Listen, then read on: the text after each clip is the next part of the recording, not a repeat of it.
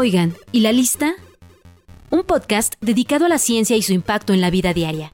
Un programa que demuestra que quienes dicen que el alcohol no es una solución es porque no saben nada de química. Conducido por Ángel Rodríguez.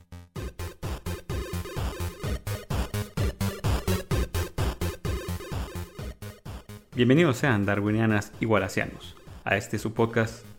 Oigan, ¿y la lista?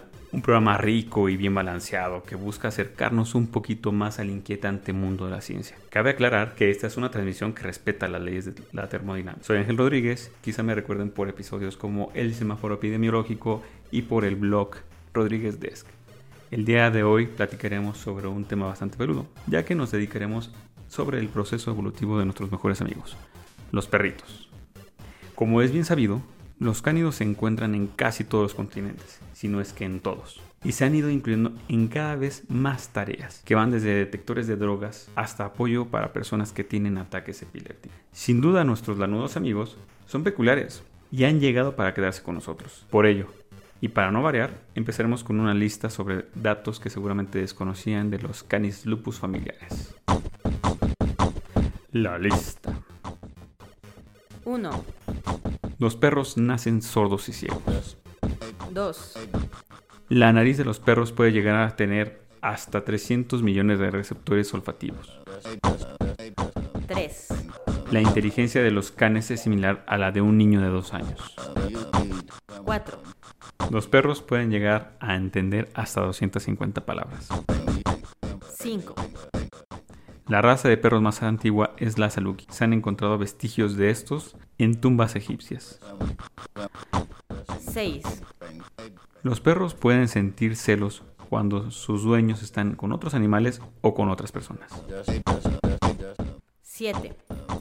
Los perros no ven en blanco y negro, como se tenía entendido. Ven, además de estos colores, una gama de grises, colores azules y amarillos. 8. Los ojos de los perros brillan en la noche y en las fotos debido a una telita o membrana que lo recubre. Se llama tapetum lucidum. Es lo que les permite ver de noche. 9. La nariz de los perros está húmeda porque así pueden absorber mejor los químicos aromáticos del medio ambiente. 10. Los perros pueden contagiarse de los bostezos de sus dueños. 11. Todos los perros, sin importar su edad, sueñan, aunque debes de saber que los perros en edad adulta son los que más sueños tienen. 12.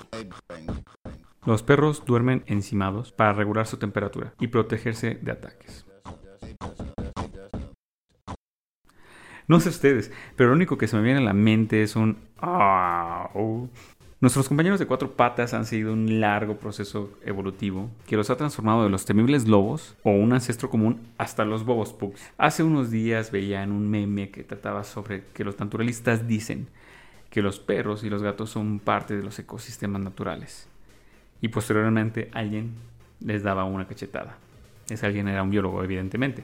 Y de ahí nació una gran cantidad de dudas entre mis conocidos amigos del por qué esa aseveración.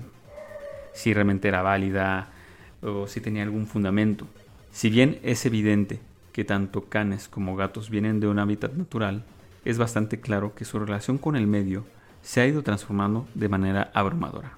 En el caso del mejor amigo del hombre, aparecieron hace 15 millones de años, momento en que vivían en gran parte de Europa y Asia. En aquel entonces, las poblaciones humanas comenzaron a crecer, por lo que fue inevitable que los perros, lobos o el ancestro común se encontraran tarde o temprano con ellas. Se habla de que es muy posible que se acercaran a las poblaciones atraídas por los restos de comida y algunas teorías afirman que comenzaron a consumir los desechos de almidón producto de los cultivos. Un estudio publicado en Science Advance sostiene que los perros primitivos podrían padecer del síndrome Williams-Bauren, condición genética que los propicia al desarrollo de una hipersociabilidad. A raíz de esto, los perros que comenzaron a acercarse a los humanos serían más mansos y presentaban una personalidad gregaria y destinada a agredar. A raíz de esto, los perros que comenzaron a acercarse a los humanos serían más mansos y presentaban una personalidad gregaria y destinada a agradar. A su vez, estos perros tuvieron mayores posibilidades de sobrevivir al ser alimentados por los humanos. Gracias a esto, las características genéticas se transmitieron a las nuevas generaciones. Producto de esta unión, la relación que tenemos se ha ido transformando en muchos niveles. Los perritos han pasado de ser solo ayudantes de casa o cuidadores de ganado a tener cientos de oficios. Y por ello, nuestra invitada del día de hoy nos platicará sobre los procesos de aprendizaje de los perros, así como algo de su proceso evolutivo. Ella es la bióloga Marcela Reséndiz, especializada en ciencias ambientales, ñoña de los perros educadora canina. Fundadora de Onsimali Educación Canina y la pueden escuchar en Perros la Neta. Marce, muchas gracias por acompañarnos. Me debo declarar que soy un fan de tu trabajo. Sé que eres una defensora de que debemos ver al perro como una especie, no como un acompañante. ¿Podrías platicarnos un poco de ello? Y la, la, veterinaria, la etología veterinaria o clínica, fue de ver al perro desde el punto de vista biológico, ¿no? Desde el, a ver, eh, este perro tiene este comportamiento, ¿es normal o no es normal? ¿Es, es inherente a su especie? Sí. Aquí se hizo un, un, debate y se ha hecho mucha controversia sobre si el perro está en un entorno natural o no. Pero pues si hablamos, por ejemplo, de que el perro ha estado mm, desarrollándose eh, a la par del humano, o sea, adaptándose, teniendo una, una pues digamos, una, una coevolución, por decirlo así. Eh, porque el perro ha estado ahí apoyando un montón de sí, cosas no, de actividades de, humanas, ¿no? ¿Cuántos? Ahorita déjame sacar el dato. Es 15 millones de años, al parecer, ¿no? Es lo que manejan algunos autores. Ah, más o menos. Eh, sí. Ma- yo creo que menos, pero bueno, no tengo ahorita mucho el dato. Te digo que ando un poco fría con esa onda. Este, pero sí, en ese sentido, eh, el perro ha estado ahí mucho antes de la obediencia, mucho antes de la selección genética de las razas, de la perfección de las razas, de la función zootécnica, y muchas personas solamente ven al perro desde, desde esa mm, pues de esa selección de, de de razas, desde esa función zootécnica, desde ahí. Se les ve como objetos, ¿no? Eso es lo que. Exactamente. Entonces, si te das cuenta, en el mundo biológico falta esa integración. Falta esa integración. El perro es una especie también. No es un Sí. lobo. ¿no? O sea, el lobo tiene un hábito muy diferente, tiene una- un comportamiento muy diferente al que tiene el perro. Para empezar, la proximidad con las personas. El perro prefiere muchas veces estar cerca de los humanos y lo elige. Si puede elegirlo libremente, claro está, porque hay perros que pues no pueden elegirlo libremente, ¿no? Están casi casi que, secuestrados en nuestras casas, ¿no? Este, pero sí, o sea, es muy diferente el enfoque que tienen, eh, o sea, la, perdón, la conducta que tiene un lobo que, que se ha este, descrito, ¿no? O sea, el lobo se comporta así, ha sido así asado, se han actualizado un montón de veces los, lo- los, eh, pues digamos, la- el etograma de, de- de ciertas especies cani- este, cánidas, y en el caso del perro, ¿no? O sea, el perro tiene que partir de que se tiene que adaptar al entorno humano y ya está. Y en- bajo las reglas de la psicología, además. Ni siquiera sobre las reglas de la etología vista desde la observación. ¿Sí me explico? Desde el punto de vista de la biología, que son dos cosas diferentes. Entonces, ahí es donde hay que meter la otra vuelta de tuerca, ¿no? Porque mm, al principio, cuando yo me dediqué profesionalmente ya a ser educadora, me, de- me, me pedían, oye, quiero que deje de morder, quiero que deje, que deje, que deje, que deje. La lista de hacer". deseos. Uf, la wish list, ¿no? Así la de Santa Claus y oye, mira esto, esto, esto, y quiero que deje de o quiero que haga. Y muchas veces eran cosas que el perro no podía dar. Y pues ahí fue donde me empecé a meter más, ¿no? Porque yo decía, bueno, es que no le puedo resolver a un cliente esto desde el conductismo, porque el perro tiene una necesidad de correr, tiene una necesidad de, de expresar comportamientos de perro y a la persona no le gustan esos comportamientos de perro. Entonces, eh, no puedo explicarlo esto desde el inhibe y modifica la- el comportamiento. No se puede explicar así porque la gente está pidiendo algo que es contra natura de un animal. O sea, dejarlo en un sentado, cuando el sentado es, una, es un ejercicio artificial para el, el perro se sienta cuando quiere, pero si tú observas perros en general no se sientan. Y su sentado no es de esfinge y su echado no es de esfinge, es un, una pata para allá, otra para acá, y es cuando sienten la necesidad de, de Bien sentarse. elegantes. Bien Ajá, elegantes. sí, la sensual, ¿no? Y ese es un sentado sensual. natural del perro, ¿no? Nunca, nunca es, es un sentado en esfinge ni es un sentado de, de, de, de, estos criterios, ¿no? Yo creo que luego hablamos más de este rollo del, del, cómo se dio el adiestramiento y por qué ahora es la base, ¿no? La gente viene, en el mejor de los casos, intenta prevenir, perdón, intenta prevenir problemas de, conducta a partir del adiestramiento, pero nunca se enteran de cómo el perro se siente, de que hay una parte emocional compleja, que hay una relación eh, entre, entre el perro, una, debería haber una comunicación, porque son relaciones sociales, emocionales, ¿no? Afectivas, al final del día, que no tienen que ver con un sentado. O sea, imagínate que yo te pida un sentado y tienes un montón de miedo. Y yo te digo sentado porque a mí no me gusta que tú, tú me tires de la correa, pero tú te sientes mal. O sea, te pido un sentado y por las buenas te pongo ahí un pedazo de algo de comida, lo que sea. Y, este, y tal que no tiene sentido, ahí hay una araña enorme, o sea, hay gente que tiene mucho miedo a las arañas, nosotros no, pero, oye, pero es que ahí hay una araña, o sea, ahí hay una araña, es que ahí hay una araña, cállate, no quiero que ladres. Y te callas tantito y, ah, muy bien, salchicha, en el mejor de los casos, y no es que un tirón o un collar antiladridos, ¿no? Pero no tiene ningún sentido, no hay una comunicación natural, no hay una comunicación que esté fluyendo. Por eso es que esto no se puede explicar desde el conductismo, el conductismo no contempla como una variable las emociones. Ok. ¿Sí me explico? Entonces es, hay mucha tela de dónde cortar acá, ¿no? Eh, eh, ya en términos biológicos, aterrizándolo, sabes, a, a, un entorno que tiene, que sí tiene que ver con nosotros, yo creo que a los biólogos nos está faltando mucho mmm, comprender esta, esta relación que tenemos, ¿no? Ya luego hablamos de, hablar de nicho, hablar de, de, relaciones, o sea, a ver, pero es que el perro no puede contemplarse como una plaga si ahora mismo el perro puede funcionar para rescatar entornos, ¿no? O sea, los perros en, en búsqueda, por ejemplo, este, han, han sido detectores de especies, ¿no? Especies exóticas, ayudan a encontrar este, lugares y proteger esas zonas, ¿no? O sea, han tenido una función a partir de su superolfato. Entonces, ¿por qué no mejor destacar esas funciones que sí tiene el perro, en las que sí puede colaborar con el humano y con los entornos naturales, con los animales este, de vida libre, eh, en vez de condenársele, ¿no?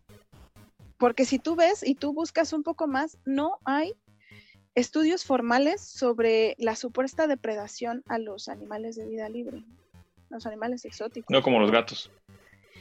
No sé, no fíjate que los, en los gatos sí no me puedo meter, fíjate, en los sí, estudios no, no, de gatos, sí hay, los gatos sí, hay, es otro sí hay rollo. muchos, sí, sí es un caso, los perros sí son muy diferentes en ese aspecto. Ajá. Y, y, y, entonces, ¿tú qué recomendarías para generar un buen vínculo, un, una buena escucha activa de, eh, hacia los perros? Porque al final de cuentas ahorita ya estamos hablando de que no los escuchamos bien, o no, no sabemos una, tenemos un condicionamiento que nosotros imponemos, pero no estamos escuchándolos. Entonces, ¿tú qué recomendarías?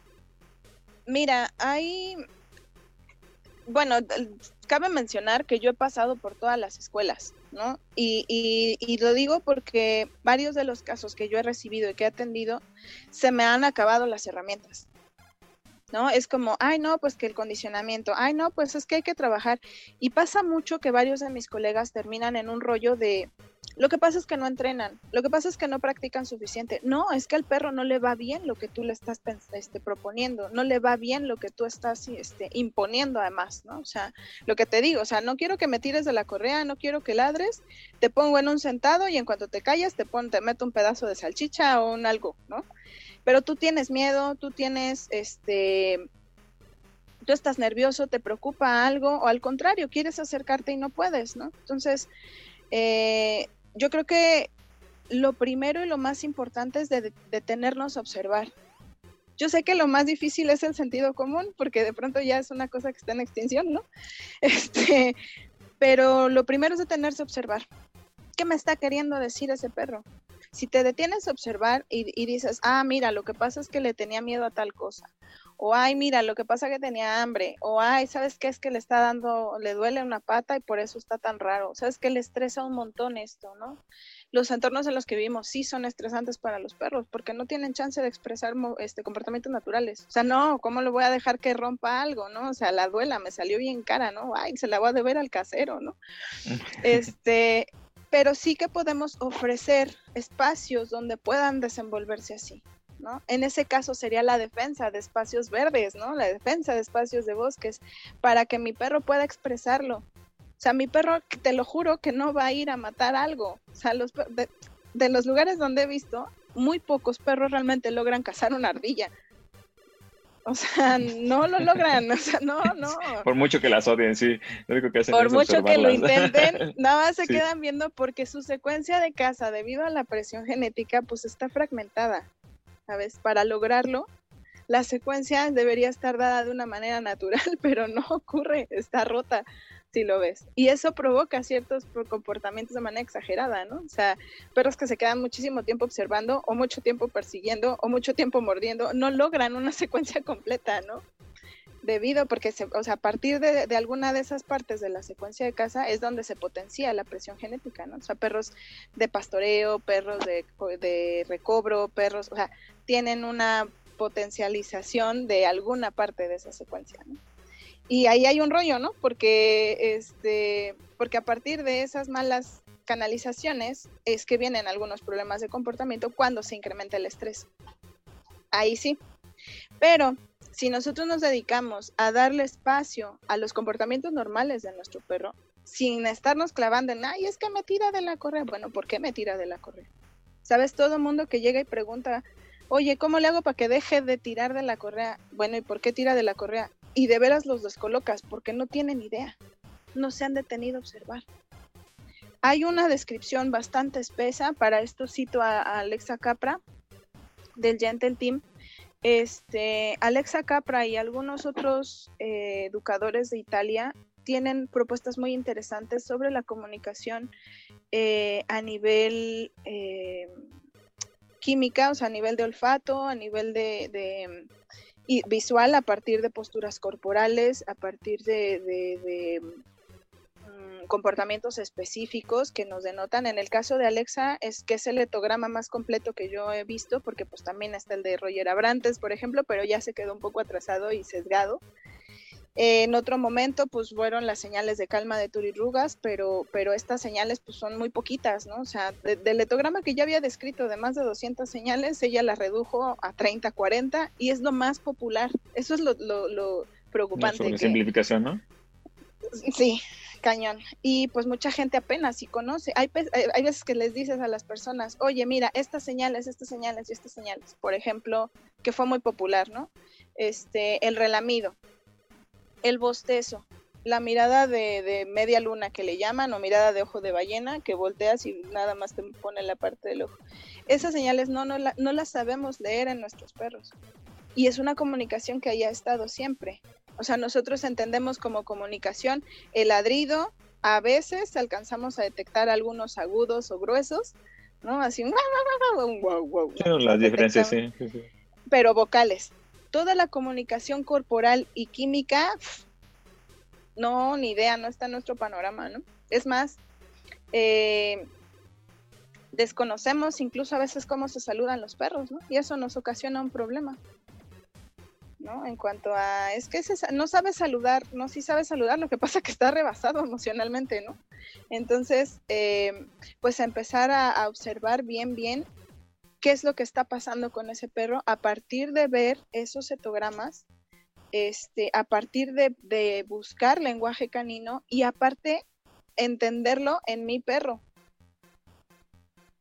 Pero si todo el tiempo quiero en un sentado echado junto a mi perro, que no quiero que me muestre otra cosa que no sea eso, ¿cómo voy a conocer cómo se está sintiendo? ¿Cómo voy a saber qué es lo que le está pasando?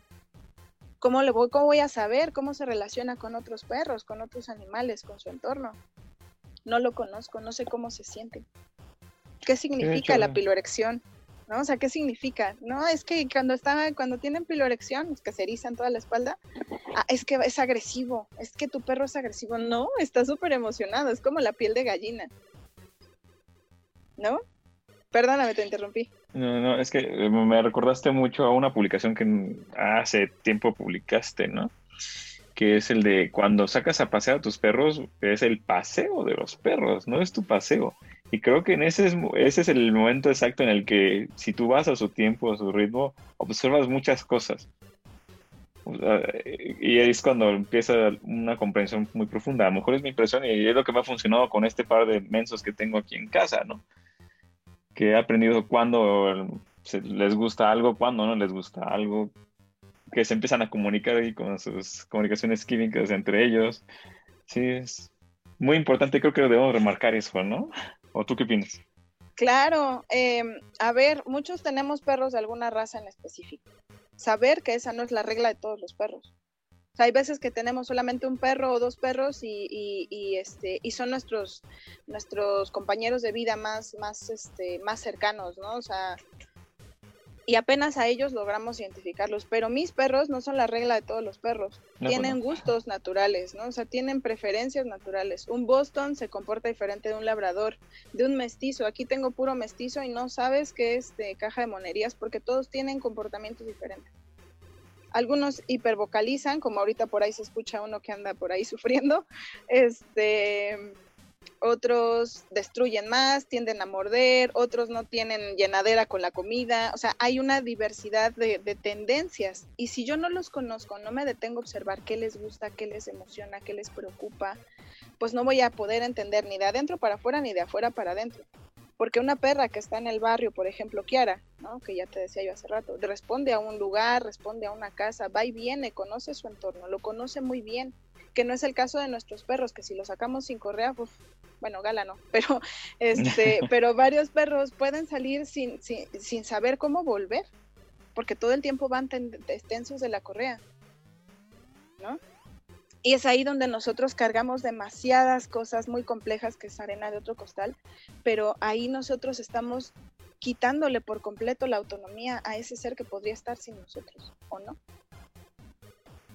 ¿Qué recomendarías a las personas? O sea, tú como educadora canina, ¿qué le recomendarías a alguien que, eh, que, dice, ah, voy a adoptar un perrito o tengo un perrito?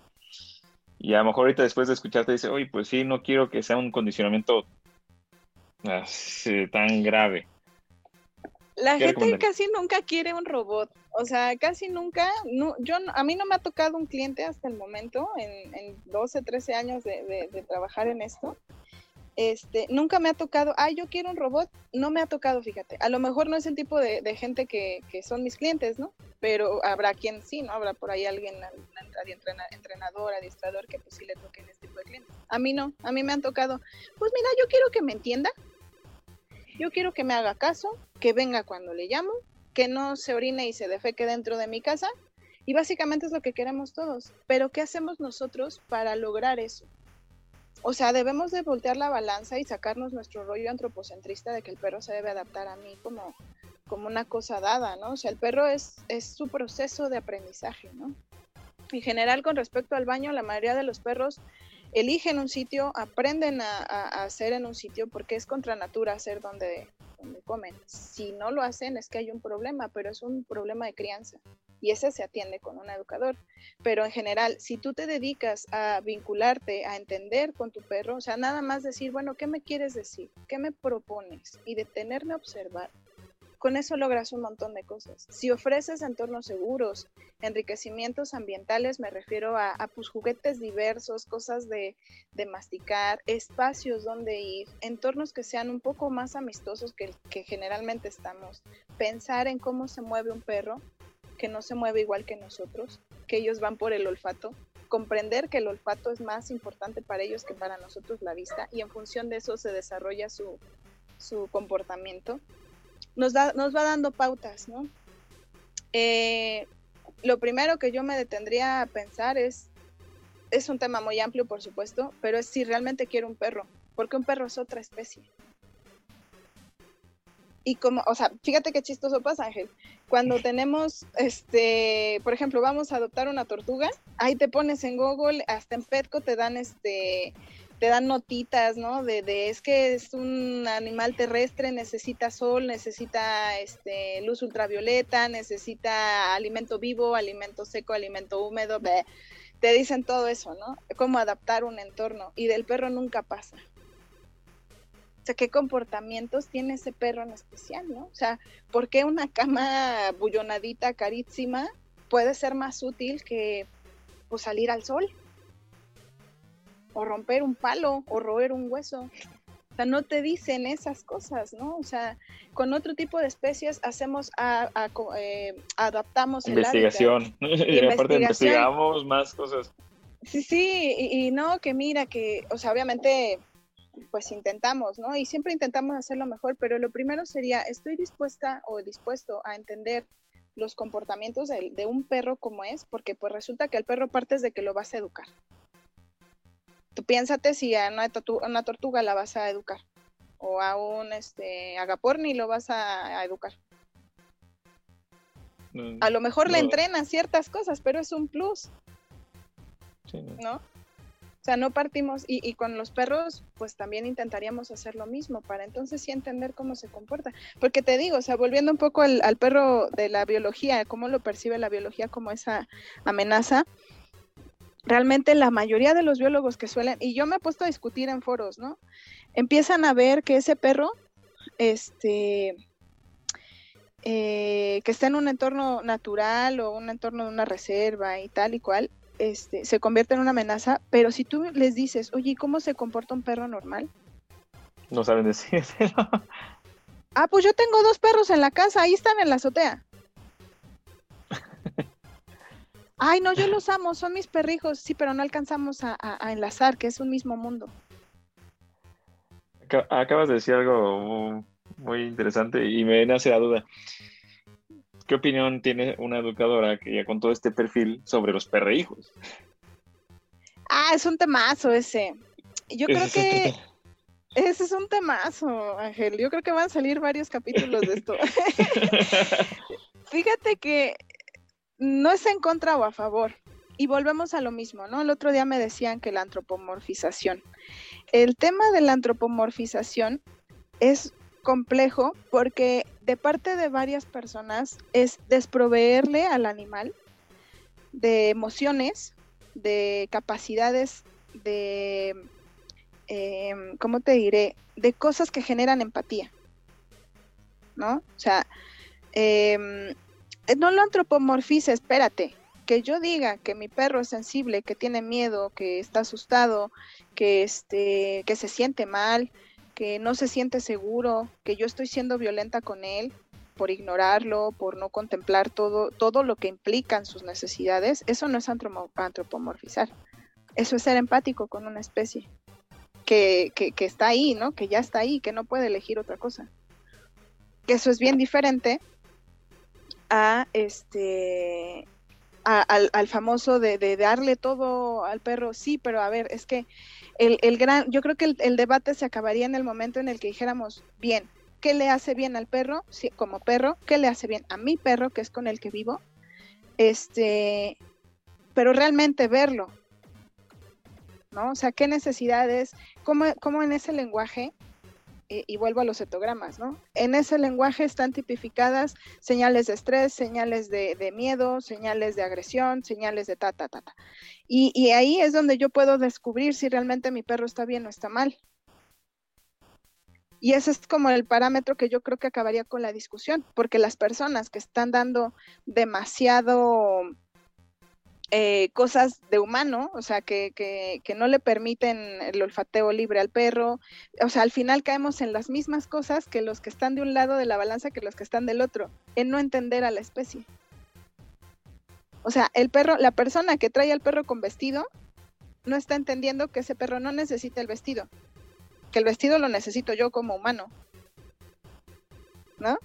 Y la persona que dice, no, no, ¿cómo crees? No necesita el eh, olfatear, necesita el junto, necesita obediencia, necesita mano dura, es más, no necesita ni que lo... ¿No? O sea, están cayendo en lo mismo, dejan de poner, de, entender la necesidad de la especie y de entender a esa especie, ¿no? O sea, no sabemos gran cosa todavía, falta un montón por descubrir. A lo mejor ahorita te estoy diciendo etogramas, en unos años te digo otra cosa. Como hace unos años te dije salchichas y hace cinco te dije, o diez te dije collar de castigo, ¿no? O sea, no es una cosa fija, no es una cosa dada y eso es algo que suele pasar en ambos mundos, ¿no? No alcanzamos a entender el cambio de esas ideas. Ahora la gente, los adiestradores vieja escuela, están diciendo que la gente que empatiza con sus perros, que se siente identificada, que han aprendido cosas de los perros, este, pues están mal, están locas. Pero también son los mismos que suelen desproveer a ese perro de un montón de cosas. Los tienen hacinados, los tienen todo el tiempo en jaulas, los tienen como robots, eh, no les dan espacios de esparcimiento. ¿Me explico? O sea, al final ambos están siendo maltratadores en diferentes aspectos. Es mucho menos maltratador el que se identifica con un perro, el que emprende a observar a su perro, que el que, el, que está haciendo cualquiera de ambas cosas, ¿no? Y los dos caen en esa discusión y justamente son los que están conflictuándose, ¿no? ¿No? Sí, sí, sí ¿lo ves? Entonces es ver al perro. Mi, mi, mi mensaje siempre es detente a observarlo, infórmate de qué es lo que está pasando. O sea, en el mundo del perro ahí habemos un montón de ñoños que estamos ahí jalándonos los pelos porque muchos entrenadores siguen queriendo vender la obediencia, pero la obediencia no ha mostrado hasta el momento ser eficiente para mejorar las relaciones entre perros y humanos. Porque la relación es mucho más compleja que un sentado echado quieto caminado junto. Porque son seres vivos con un cerebro, con una parte límbica que tiene sentimientos, emociones y procesos cognitivos. sí, está complejo. Así, tal cual lo dijiste. Yo lo, lo, lo, lo, dijiste un poquito más complejo que yo, pero sí, o sea, está probado que tenemos los mismos mecanismos, tenemos las mismas partes cerebrales desarrolladas en las mismas partes. Tenemos un cerebro mamífero, tenemos un cerebro social, o sea, ahí están nuestras relaciones. oh, Súper cool. Qué buena charla, Marce. Un gustazo, un honor. Muchísimas gracias, Marce. Y para la recomendación del día de hoy, hay una serie de documentales muy interesantes llamados En pocas palabras. Lo pueden encontrar en Netflix. En particular, el capítulo referente al proceso cognitivo de los perros es muy interesante. Son episodios muy cortos, ideales para todo millennial y centennial, y se manejan de una manera muy clara y agradable. Ideal para verlos mientras que uno come. Bueno, darwinianos y wallacianas, muchas gracias por acompañarnos en este programa. Espero que haya sido interesante. Les deseo el mejor de sus días. Soy Ángel Rodríguez. Si tienen algún comentario, duda o sugerencia, siéntanse en confianza de mandarme un correo a maestrodevarios.gmail.com Recuerden, la biología solo tiene sentido si lo vemos a través del cristal de la evolución. Oigan, ¿y la lista? un podcast dedicado a la ciencia y su impacto en la vida diaria. Conducido por Ángel Rodríguez.